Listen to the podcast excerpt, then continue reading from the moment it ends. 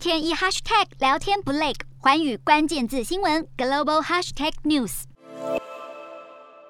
中国国家主席习近平与欧盟执委会主席范德赖恩以及欧洲理事会主席米歇尔进行视讯会面，这是欧盟领袖和中国领导阶层两年来举行的首次峰会。在乌俄依旧陷入战火之际，欧盟在会中警告中国勿援助俄罗斯侵略乌克兰，以及任何协助俄国规避西方制裁的行为都会造成战争持续下去，导致更多人命损失和更大的经济冲击。So we also made very clear that China should If not support, at least not interfere with our sanctions. It would lead to a major reputational, reputational damage for China here in Europe. 欧盟也表示会密切关注任何想对俄国金援或提供军事援助的企图。习近平则是表示，中国和欧盟要做维护世界和平的两大力量，反对制造新冷战。他更明说，希望欧盟奉行自主的。对中政策，习近平在会中并未直接提到支持俄国的问题，只对解决乌克兰危机提出坚持劝和、促谈等四点看法。他也承认中欧关系遭遇挑战和困难，期盼共同推动双边关系行稳致远。显然不希望乌俄战争伤害中欧之间重要的贸易关系。